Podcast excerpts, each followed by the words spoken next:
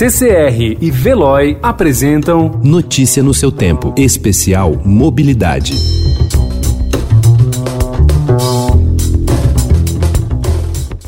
Trinta e um de dezembro de 2019. Foi esta a data em que a China enviou um alerta para a Organização Mundial da Saúde sobre uma doença até então misteriosa identificada na cidade de Wuhan,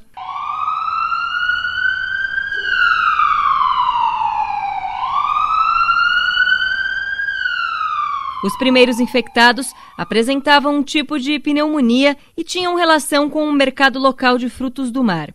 Passados três meses, a Covid-19 se tornou a maior pandemia da história recente. São mais de um milhão de casos em todo o mundo. 180 países já registraram a doença em seus territórios e o número de mortes já passa de 50 mil. Para entender a relação do novo coronavírus com a mobilidade, eu conversei com o patologista e professor da Faculdade de Medicina da USP, Paulo Saldiva. Ele explicou como a Covid-19 se aproveitou das nossas conexões globais para se espalhar rapidamente entre nós. Bom, o vírus, como a gente sabe, ele não pode se duplicar sozinho, ele precisa encontrar novos hospedeiros para que utilize a maquinaria bioquímica celular é, das células que ele infecta para produzir novos vírus. Então, o vírus depende, primeiro, a primeira mobilidade do vírus é encontrar, é, conseguir atravessar a distância entre um hospedeiro infectado para atingir outro hospedeiro infectado.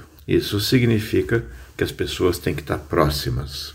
Há outro aspecto é que vírus eles têm comumente mutações e essas mutações, para poderem atingir grandes superfícies geográficas, como agora o caso numa pandemia, precisa que os hospedeiros infectados é, se locomovam, levando o vírus com ele na bagagem. É o que acontece no mundo de hoje. O, o mundo é, cada vez mais está globalizado e, e, as pessoas viajam muito mais do que antes. Eu peguei um tempo que quando uma pessoa viajava para o exterior, havia um colunista em São Paulo, o Tavares de Miranda, que dizia que fulano a família de Fulano estava fivelando as malas para ir embarcar para a Europa, porque era uma aventura cara. Hoje não.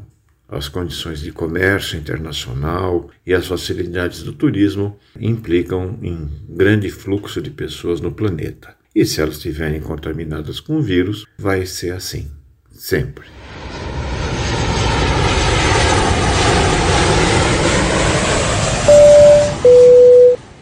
Uma doença que acontecia numa determinada região da China, é, rapidamente se espalhou pelo mundo como um rastilho de pólvora. E além disso, a lei da mobilidade do vírus, nós temos que ver que as cidades estão cada vez maiores, mais densamente povoadas, e elas também se encontram em transporte público, em metrôs, ou então se reúnem em, em eventos de massa, como shows, como teatros, jogos de futebol, e isso facilita então o encontro do vírus com milhares de pessoas é, suscetíveis e que encontram então um mecanismo eficiente para troca interpessoal de agentes infecciosos. A globalização não é um evento recente. Então, por que, diferente de outras epidemias, o novo coronavírus se adaptou de maneira tão rápida a regiões e países tão distintos?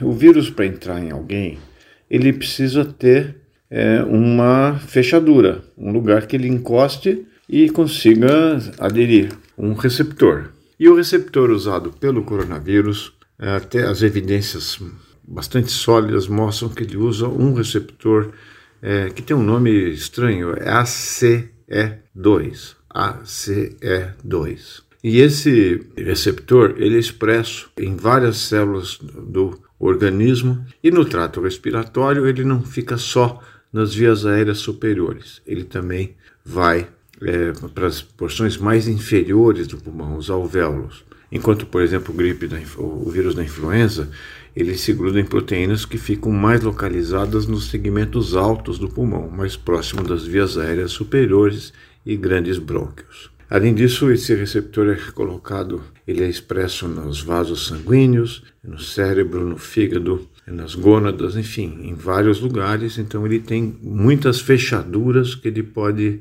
eh, colocar sua chave ou seja, ele é muito eficiente em colonizar, em se ancorar no nosso, nosso organismo. E além disso, ele tem uma, um tempo de incubação ah, relativamente longo. No caso da, da gripe comum, do vírus da influenza, se você fica infectado com, com a influenza, em 24 a 48 horas você já tem sintomas e a pessoa se recolhe ou pode ser identificada como doente. No coronavírus, ele fica mais tempo, podendo é, entre, demora mais tempo para ter uh, o intervalo entre a infecção e o desenvolvimento de sintomas óbvios, como febre, tosse e cefaleia. Isso pode se estender, por exemplo, no coronavírus, a, a mediana é cinco dias, mas em algumas pessoas pode chegar até superar 10 dias, né, onde a pessoa, e nesses 10 dias, se encontra bastante gente ou viaja para muitos lugares. E esse vírus também tem uma maior propriedade de resistir em superfícies externas. Ele pode perdurar em secreções e quanto mais metálica ou superfícies plásticas, por exemplo, dependendo da temperatura, ele pode perdurar por dias em vida livre. Mas o grande problema dele não é essa infecção que a gente tem por encontrar em superfícies, né?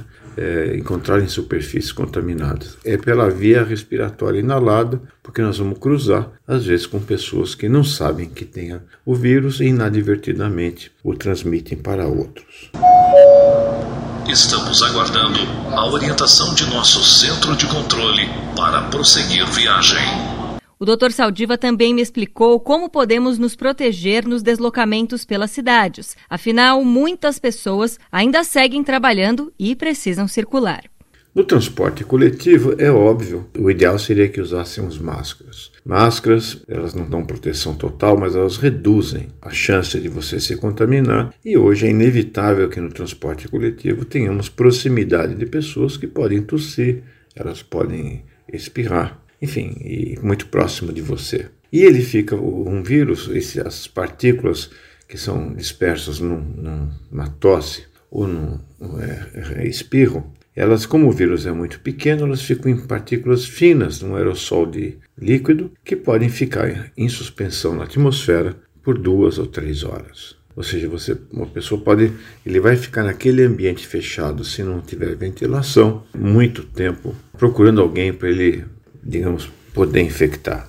Então, a máscara é muito boa em transporte coletivo. E se você puder carregar, se você tiver condições, um álcool gel para quando você saiu do, do, transporte, onde se segurou em barras metálicas é, ou superfícies que várias pessoas compartilham, o ideal seria você poder lavar as mãos com água e sabão com álcool em gel até o, o cotovelo para que você, com essa mão infectada, o vírus não vai penetrar na, através da sua pele, mas se você levar essa mão perto dos olhos, da boca, do nariz, você oferece uma mucosa pelo qual o vírus pode penetrar. Cities are vacant like they've never been.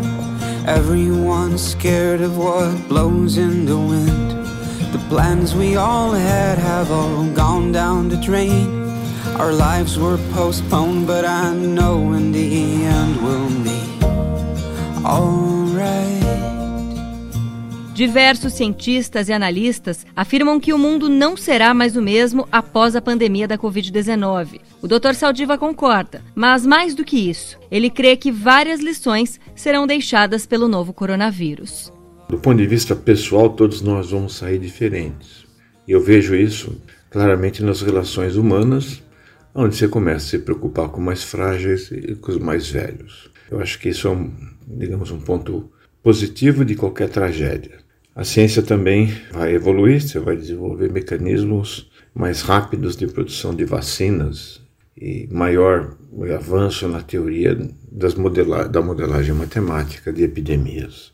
E também ficou claro para mim que, que você não pode controlar uma epidemia viral no mundo globalizado como hoje, a partir de uma cidade, de uma província ou estado, de um país. Você precisa ter uma governança global.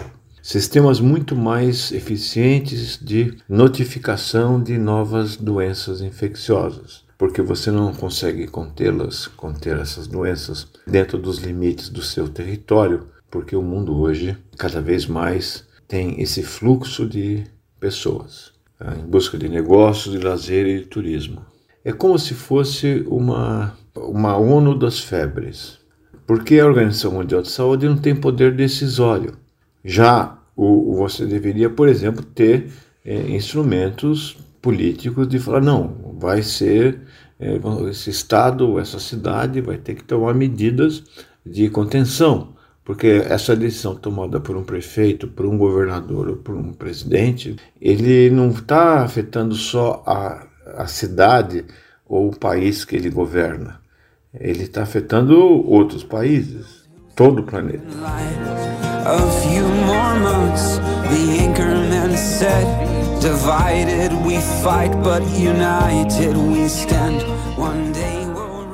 Eu acredito que nós tivemos no século XX duas grandes pandemias virais. A gripe espanhola do início do século XX, 1918 a 1921, depois a gripe asiática no final dos anos 50. Esse ano, esse século, nós tivemos em 2002 a síndrome respiratória, o SARS, né, que aconteceu em 2002 na China. Em 2009, nós tivemos a mutação do, do vírus da influenza, o H1N1, que também causou uma pandemia global. Em, em 2012, nós tivemos a, a, pandemia de um coronavírus no Oriente Médio, o MERS, e em 2019 e 2020 nós tivemos o, o coronavírus, o Covid-19. Ou seja, nós tivemos em duas décadas o dobro das epidemias que tivemos em um século, no século passado. Essa é a nova realidade e isso demanda novas soluções. Tutto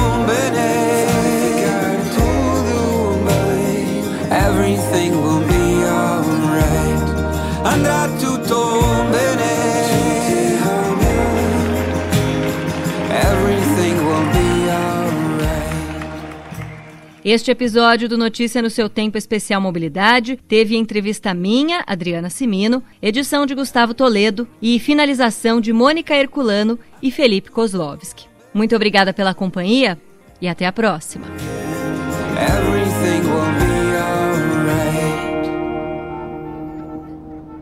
Notícia no seu tempo. Especial Mobilidade. Oferecimento CCR e Veloy.